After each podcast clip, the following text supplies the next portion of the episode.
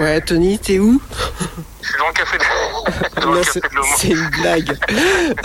On va y arriver. Je fais demi-tour. Du coup, euh, je reste là. Ouais, j'arrive, j'arrive, Tony. Ouais. À tout de suite. Voilà, donc je vois Tony au loin. On se retrouve. Salut Ouais Bon, on se retrouve enfin. Euh, je croyais que ça allait jamais se faire. Bonjour, c'est Raphaël. Aujourd'hui, je vous propose de passer un instant complice avec Tony Emerio, un raconteur d'histoires passionné qui va nous parler avec des étoiles plein les yeux de son métier d'auteur de bande dessinée. J'espère que tout comme moi, vous passerez une demi-heure à rêver et vous amuser de son monde qui a un goût de retour en enfance. Nous parlerons également de Clémentine, de frites dans les narines et de voix de films d'animation. Si, si, je vous l'assure. C'est parti pour 30 minutes d'instant complice. Alors bonjour Tony, Monsieur Formidable. Euh, J'ai souhaité partager un numéro d'instant complice avec toi pour te faire connaître auprès des auditeurs et des angevins, même si certains, j'en suis sûr, te connaissent déjà. Mais déjà, euh, la Doutre, donc tu as commencé à m'expliquer, mais euh, pourquoi tu as choisi ce lieu, Tony?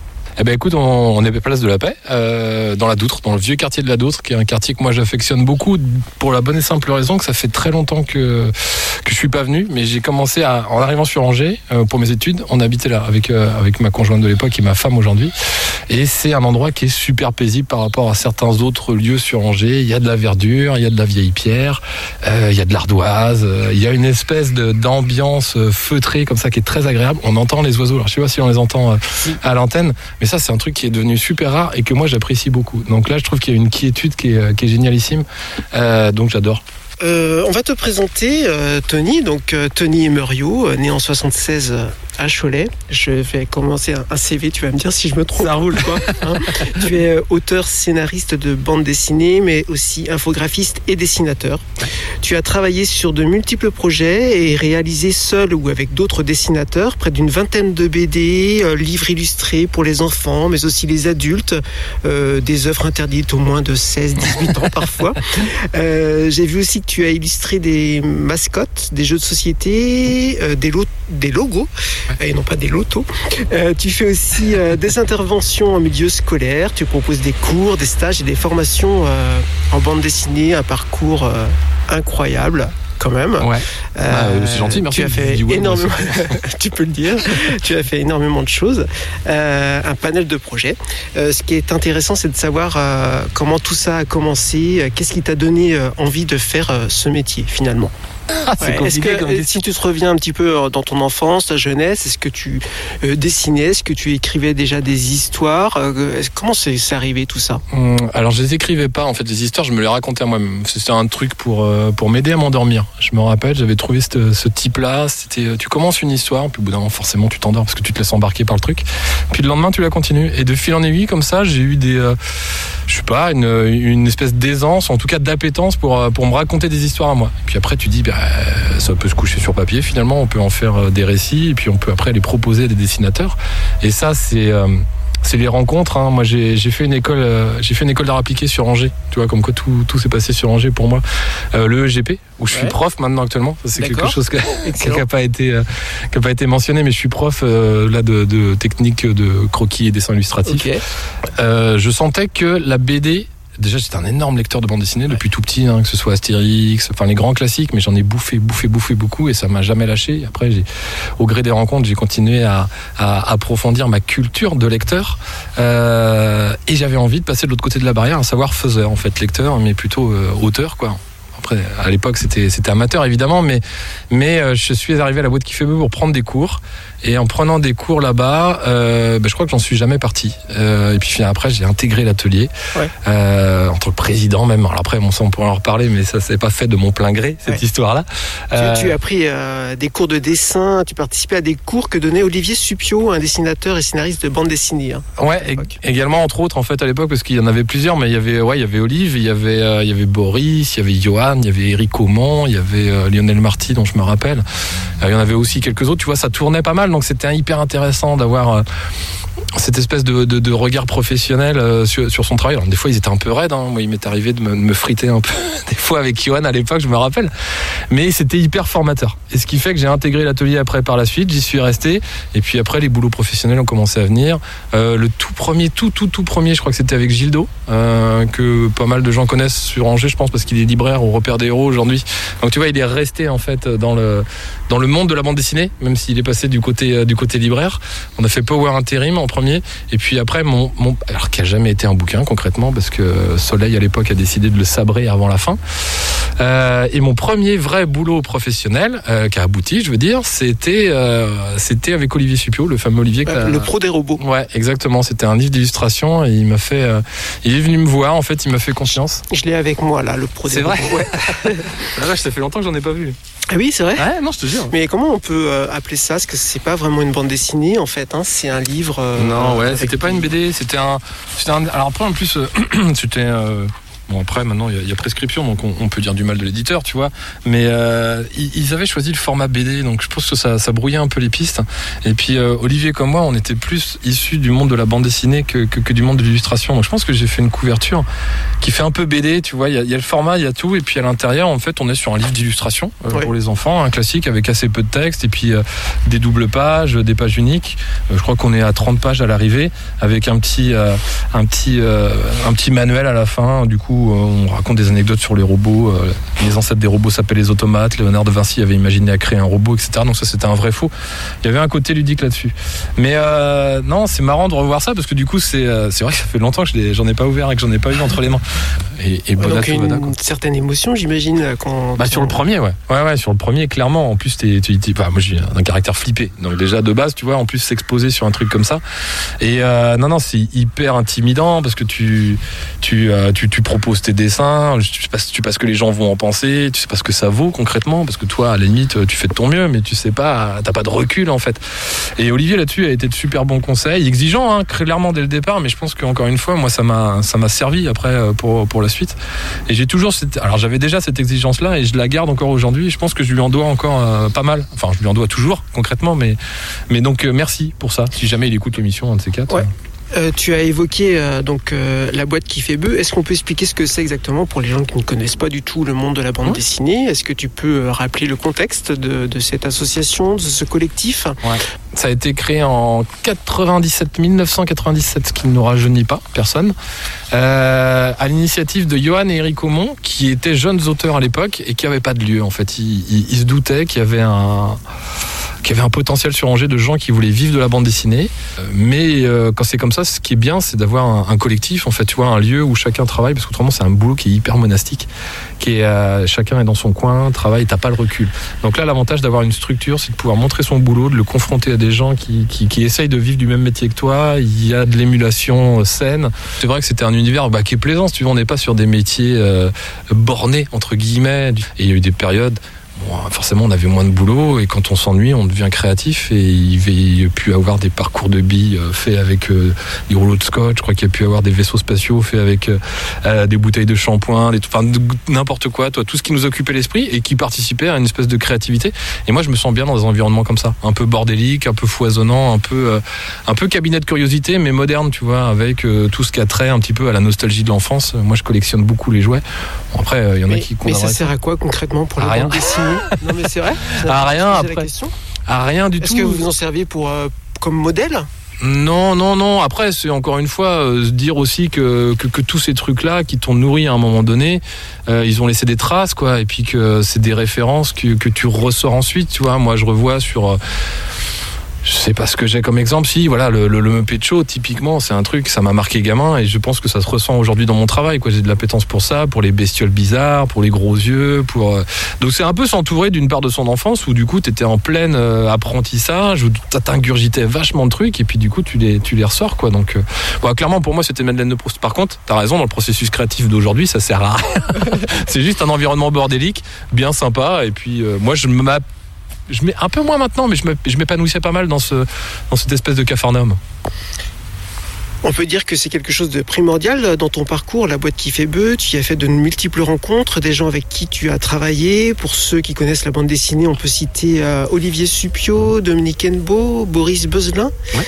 euh, Michael Roux, Pauline Caster, Xav. Ouais. Euh, on ne peut pas tout aborder, hein, tous les projets, mais avec euh, ces gens, tu as été euh, scénariste, hein, beaucoup. Est-ce que ça veut dire quoi, scénariste exactement, ou auteur? Ça consiste en quoi?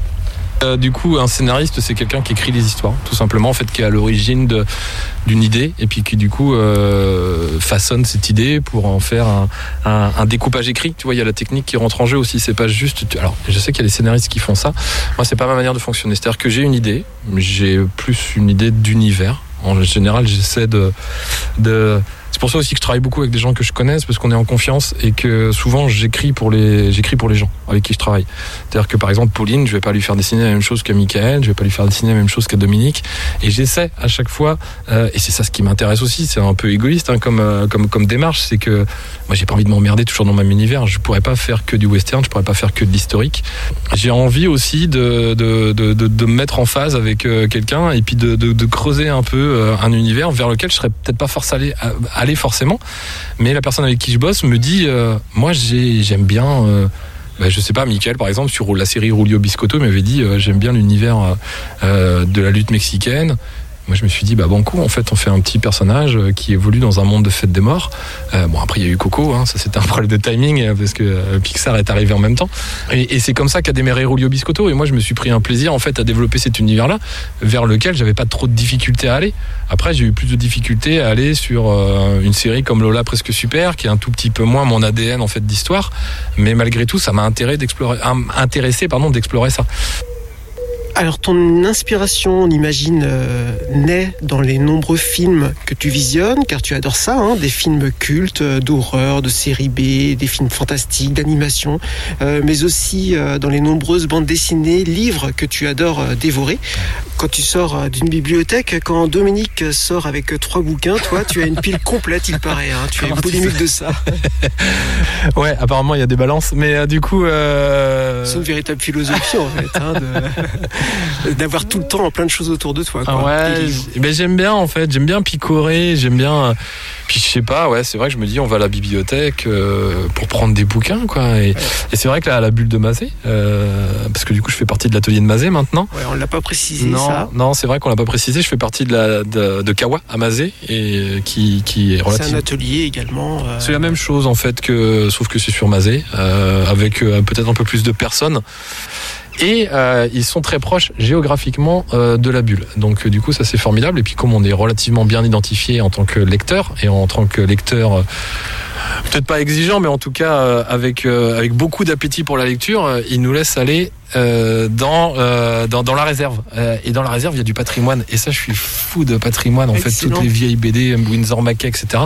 Donc forcément ouais effectivement j'en j'en prends euh, 25 à chaque fois. Il se fout de ma gueule Dominique, mais euh, dans tes histoires, on trouve euh, plein de personnages, plein de choses, euh, des robots, des papis, des pirates, des cow-boys. Qu'est-ce qu'on trouve d'autre encore dans tes histoires? Fais-nous voyager un peu, fais-nous rêver avec tes personnages. Mais des monstres en fait beaucoup parce que je le disais tu vois les monstres de foire mais c'est pas que les monstres de foire c'est les monstres tout court donc dans Paria en l'occurrence c'est une histoire de super-héros qui se passe dans un 19e un peu fantasmé on pourrait dire steampunk donc on appelle ça mécatopique mais c'est des monstres à chaque fois c'est des gens avec euh, des difformités c'est des gens avec des maladies c'est des gens avec euh, je sais pas pourquoi je sais pas pourquoi le, il y, a- y souvent aussi de la différence j'essaie de mettre en fait le- le- le- la, la culture de la différence en fait l'espèce de vivre ensemble dans Rulio Biscotto par exemple t'as des humains t'as des t'as des t'as des t'as des squelettes t'as aussi des fantômes et ça pose de problème à personne c'est-à-dire qu'il y a pas de ensemble. ouais. Ouais, voilà, c'est ça. Il n'y a, il y a pas de questionnement là-dessus. Et, et, et dans Lola, c'est pareil, c'est quelque chose qui revient là-dessus. C'est la différence. Lola, elle est un peu fantasque comme petite fille. Et elle n'est pas forcément très bien acceptée par certains de sa classe. Mais en même temps, elle se bataille contre ça. Elle se crée un monde. Elle s'invente des pouvoirs alors qu'elle en a pas forcément. On ne sait pas, à proprement parler, si elle en a forcément ou pas. Mais en tout cas, le doute est permis euh, pour le lecteur. Et, à chaque fois, ouais, il y a cette notion de différence et d'acceptation de la différence qui revient.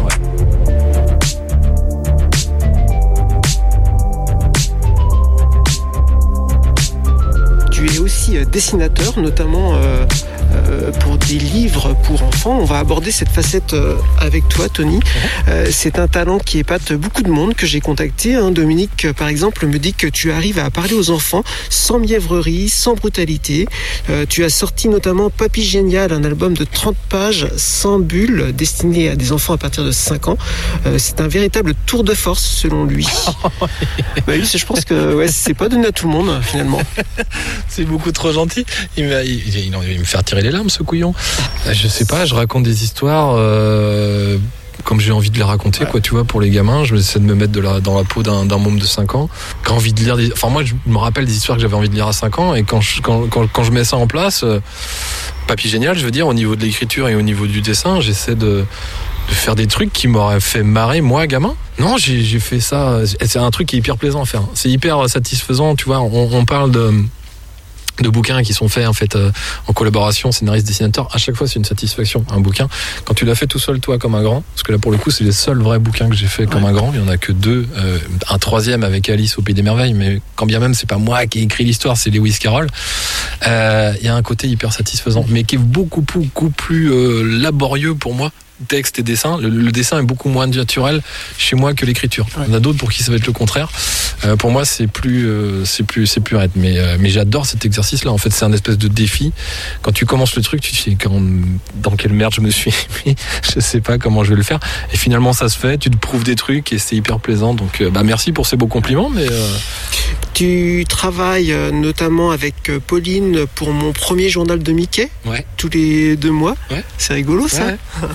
bah, je scénarise en fait des, strips euh, qui sont proposés euh, à Pauline et qui mettent dans le, la fameuse page Edizo, tu vois, au tout départ. C'est ce qu'on appelle un ce qu'on appelait avant un petit marronnier, tu vois, il y a, y a de la place à cet endroit-là, mais du coup ça s'est installé et ils nous, ils nous demandent tous les deux mois euh, un petit strip. Donc ce qui est marrant, c'est qu'on a créé un personnage de toute pièce.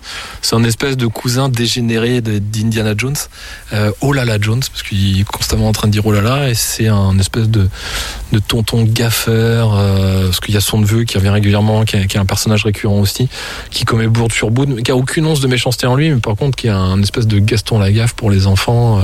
Donc ouais, c'est un exercice qui est sympa, ouais. La presse. Tu as plein d'imagination, plein d'idées. C'est ce que apprécie, c'est ce qu'apprécie Pauline chez toi. Euh, mais par contre, il y a une galère que vous partagez ensemble et qui a pris plus d'ampleur que vous ne l'imaginiez au départ. C'est ce fameux escape game. Mais on va mettre ça sur le dos.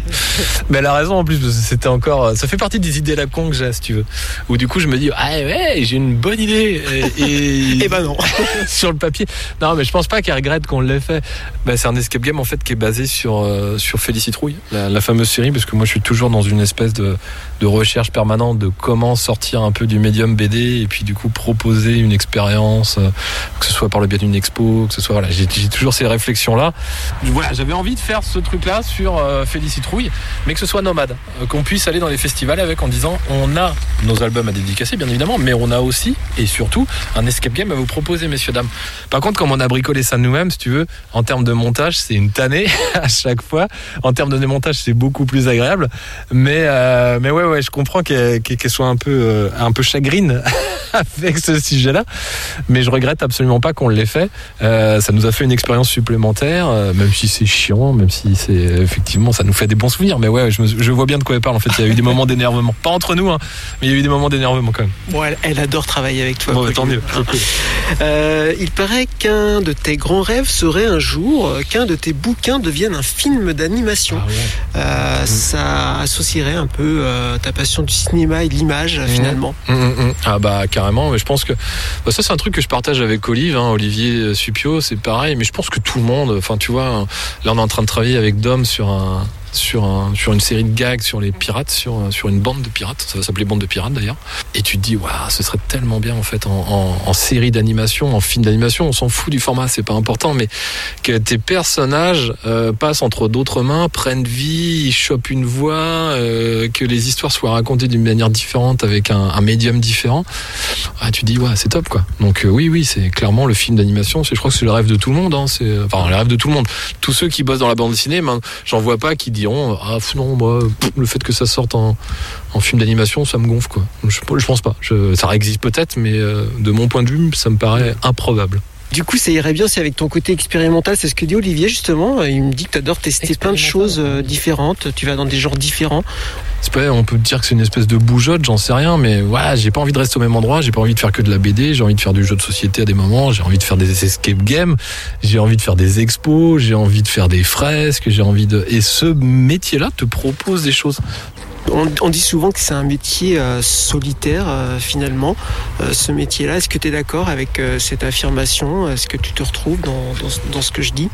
Bah non, parce que moi je, suis hyper grégaire en fait, je m'en rends compte, j'ai besoin d'être entouré de...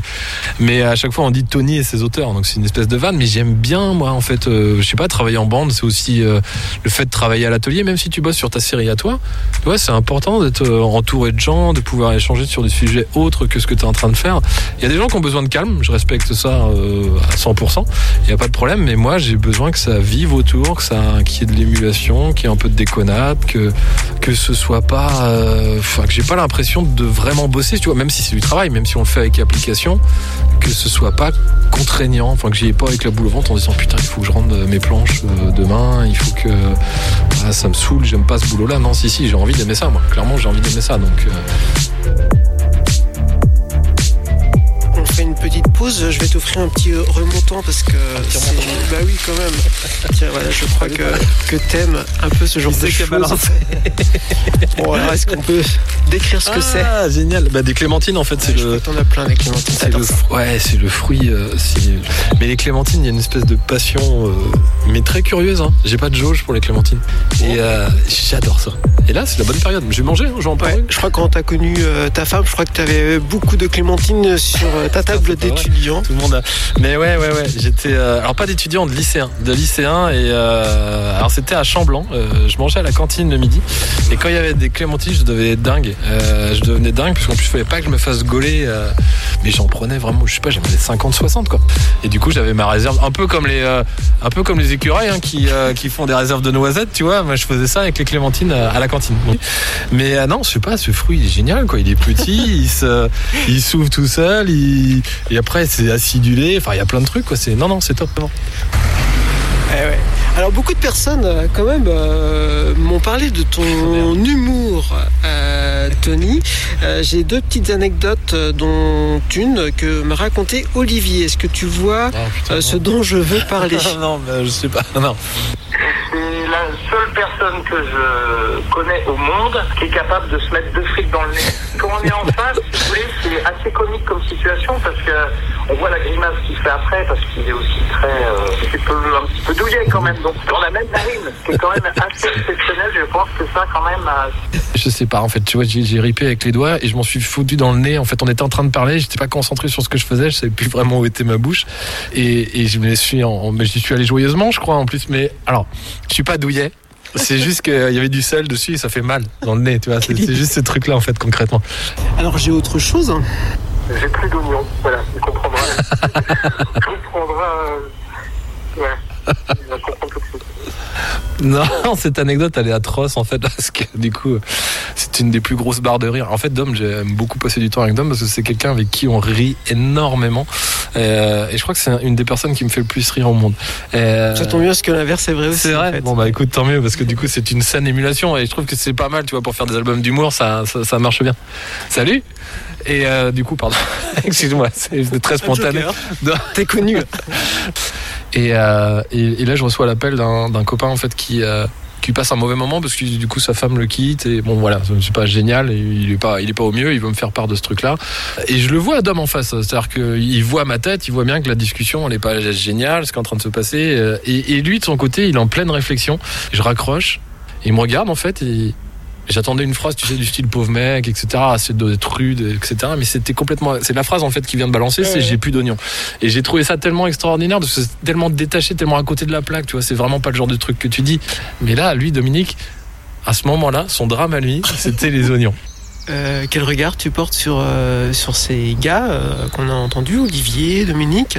Bah, ça, c'est des gars qui comptent énormément dans le boulot, déjà d'une part, et pas que, hein, concrètement. C'est des gens qui prennent, qui prennent de la place.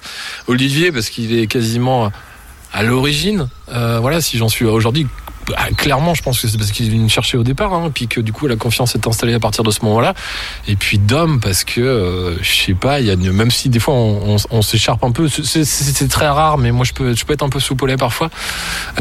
C'est une, ça, ça, ça rend jalouse euh, ma femme des fois, tu vois, tellement le, le, le- le côté euh, déconne, on s'appelle régulièrement, on parle de tout et de rien au téléphone. Là, honnêtement, la plupart des gens avec qui je travaille, avec qui j'ai eu l'occasion de travailler, prennent une place importante, tu vois. C'est pas juste des collègues, c'est pas juste en fait. Donc voilà, c'est pas juste une relation professionnelle, ça va au-delà de ça. On va prendre Pardon. nos affaires, on va, se- on va se balader un petit peu, on va essayer de trouver des endroits calmes. Attends, on va aller par là parce que je sais que c'est calme par là. En Ah, fait, c'est ça depuis tout à l'heure. C'est plus agité qu'on le pense en fait ici, ce mes quartier. Clémentine, on est d'accord. Ah oui, oui, évidemment.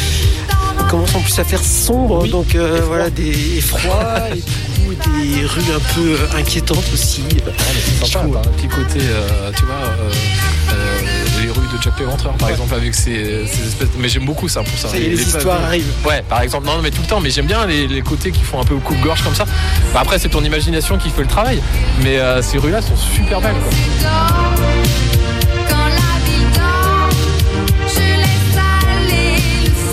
C'est de la radio, c'est de l'audio, Tony. Euh, je sais aussi que tu adores imiter ou prendre des voix étranges ou amusantes. Tu pourrais me faire un panel là ou pas? De quoi donc? Je sais pas, euh, des personnages du rigolos, non? Pas du non non c'est atroce. Mais euh, non non j'ai pas de ah si je pense qu'il parle des vieux. Bah, je fais souvent les vieux en fait. C'est pour moi les vieux c'est C'est quoi Ah, ah, tu vois, ils parlent comme ça souvent. J'ai remarqué, c'est très. Donc c'est pour ça qu'il y a des, des espèces de. Non, c'est dégueulasse de faire ça, mais voilà, j'ai fait le minimum, c'est très bien. En fait, c'est pas vraiment euh, Dominique euh, qui m'a parlé de ça. Non, c'est quelqu'un d'autre? Ouais, c'est quelqu'un d'autre. C'est euh, ta fille. C'est c'est nul.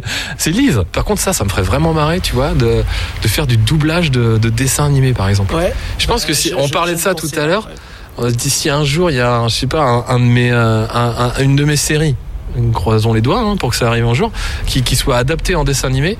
Je crois que je, je me paierais le culot de, de me proposer à passer un casting pour voir si je fais affaire pour, pour une des voix, parce que ça me ferait, ça me ferait délirer ce genre de truc. J'imagine que c'est Ouais. passionnant à faire. J'ai toujours dit que mon père euh, était la personne qui me fait le plus rire au monde et je le pense vraiment. C'est ce que dit ta fille Lise. Ah, c'est très gentil. Euh, au début de tes livres, tu cites euh, trois femmes. hein. Tu remercies toujours trois femmes, les trois femmes de ta vie Patricia, Thaïs et Lise. Donc euh, ta femme et tes filles. Ouais, c'est ça, ouais. Voilà. Du coup, je les remercie à chaque fois parce que c'est vrai que je pense qu'au quotidien, je suis pas évident à vivre et, euh, et qu'à chaque fois, elles font partie du processus créatif. Enfin, elles sont là en fait pendant toute la réalisation de l'album, donc avec les galères, avec les, euh, avec euh, parfois des petits pétages de plomb, des coups de fatigue, des trucs comme ça. Donc oui, je leur dois bien ça, quoi. Lise euh, m'a envoyé euh, un mail. Du coup, euh, je te le donne. Est-ce que tu peux lire les dernières phrases peut-être? La dernière phrase? Ouais. À partir de la flèche. T'as envoyé un... Oh la vache, mais Tu liras ça plus tard chez toi. Ok, ça marche. Attends. On ne lui dit pas assez souvent, mais il s'en, s'il en est arrivé là aujourd'hui, c'est parce qu'il a travaillé dur tous les jours sans rien lâcher et ça paye et ça continuera de payer. Il le mérite. On est très fiers de toi, papa, de ce que tu représentes, de ce que tu nous enseignes. On t'aime très très fort, la vache. Et comme on dit souvent, pour clore un appel, tchuss. Oui, c'est vrai qu'on fait souvent ça. On dit tchuss à, à la fin des appels. Waouh. Donc un C'est, petit mot euh, pour toi, Tony. Bah, c'est très gentil. Merci, Lise. Je vais la retrouver à la maison. Tu vais l'as transmis aussi, euh, voilà, bien sûr, donc euh, ta passion du cinéma, elle veut en faire son métier? Lise Ouais. Ah ouais Bon, c'est ce qu'elle m'a raconté. Ah si oui en fait si non bah non le mec qui fait ouais en plus c'est complètement débile. c'est ta fille, tu Mais non tu non mais en fait elle veut, alors elle veut pas travailler comme actrice réalisatrice ou quoi que ce soit. En fait il faut savoir qu'actuellement elle fait du design d'espace en- en études et elle s'en sort bien. Enfin en tout cas moi je trouve qu'elle s'en sort vraiment bien. Euh, je la sens vraiment motivée par ses études et elle irait bien vers le décor en fait si tu veux cinéma etc donc ouais je lui souhaite le meilleur là-dessus mais c'est une bûcheuse un peu comme moi. Enfin tu vois elle a dit que je bosse etc mais euh, ouais elle est pas mal non plus dans son genre franchement Alors, si tu rencontrais le petit Tony, 10 ans, dans la rue, là, qui qui se passe là, Dans la rue, arrive de- dans la rue tu lui dirais quoi? Euh, je lui dirais, euh, je sais pas, euh, arrête de tergiverser, quoi, parce que moi je trouve que je m'y suis mis un peu tard. Euh, à tout ça, donc je lui dirais vas-y fonce, aie confiance en toi, euh, mets-toi-y plus tôt que moi. ouais, clairement. Euh, parce que là pour le coup c'est un peu le regret, c'est de m'y mettre un peu tardivement. Je lui dirais dessine plus que ce que tu fais actuellement, lis plus que ce que tu fais actuellement, et puis mets-toi à écrire dès maintenant. T'as 10 ans, ce sera pas génial, on s'en fout, ce sera déjà, ce sera déjà ça. Avant de se quitter, déjà, je cherche la lumière. Elle est là. Parce que il fait noir. Donc, avant de se quitter, euh, Tony, euh, je me dois de remercier euh, des gens Olivier, Pauline, Dominique, Boris, qui m'ont parlé de toi avec beaucoup d'affection. Je remercie aussi Matou, qui m'a donné un vrai coup de pouce, et bien sûr Lise, ta fille, pour son joli témoignage. Un immense merci à toi, Tony. Aurais-tu un message de conclusion de cette rencontre, de cette balade un peu bruyante Bah non, c'était chouette. Alors après, c'est ma faute. hein. C'est moi qui t'ai dit la, la, la doutre et je pensais pas qu'il y avait autant de voitures. C'est une. Hein. Euh, J'embrasse tous ceux qui ont participé au truc. Ça- Je sais pas quelle saloperie ils ont pu raconter, mais en tout cas, c'était c'est ma- c'est marrant. Et puis, euh, c'est chouette. Non, je, je le referai avec plaisir. Je crois que c'est la première interview comme ça en extérieur, euh, au détour des rues. C'est très plaisant. Merci Tony, nous sommes contraints de nous arrêter là pour aujourd'hui, mais je peux vous garantir que Tony a encore plein de choses à vous raconter. Je garde ça bien au chaud pour une future émission composée d'extraits inédits, alors restez informés en suivant notamment le compte Insta de Instant Complice. À très bientôt. On va pouvoir rentrer au chaud là parce que bon, Ouais, ça tombe les soirs. ouais, ouais. Radio G Just wanna tell you 101.5 FM. Des fraises, des cerises, un baiser d'ange au printemps. Mon vin d'été à toutes ces saveurs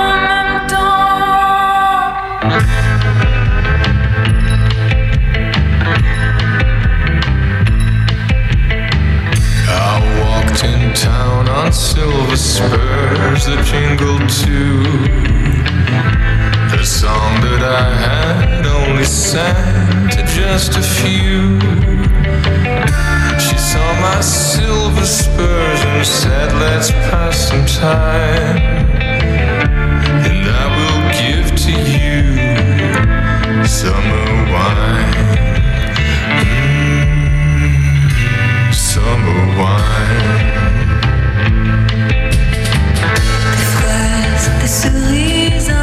Un